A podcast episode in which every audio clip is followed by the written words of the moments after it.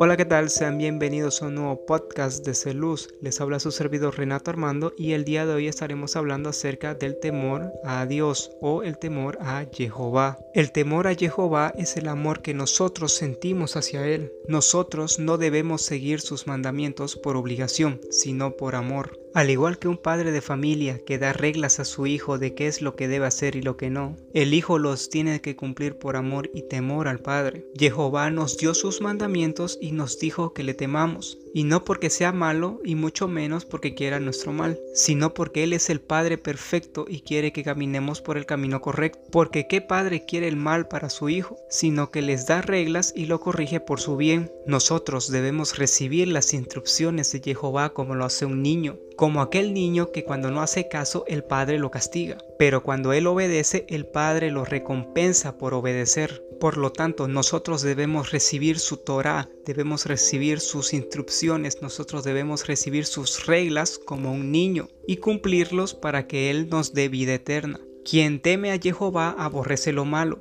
Yo aborrezco el orgullo y la arrogancia, la mala conducta y el lenguaje perverso. Proverbios de Salomón 8:13. Pero Jehová cuida de los que le temen, de los que esperan en su gran amor. Salmos 33:18. Y ahora, Israel, ¿qué te pide Jehová tu Elohim? Simplemente que le temas y andes en todos sus caminos, que lo ames y le sirvas con todo tu corazón y con toda tu alma, y que cumplas los mandamientos y los preceptos que hoy te manda cumplir, para que te vaya bien. Deuteronomio 10, 12 al 13. Engañoso es el encanto y pasajera la belleza. La mujer que teme a Jehová es digna de alabanza. Proverbios de Salomón 31:30. Dichosos todos los que temen a Jehová, los que van por sus caminos. Salmos 128:1. Más vale tener poco con temor a Jehová que muchas riquezas con grandes angustias.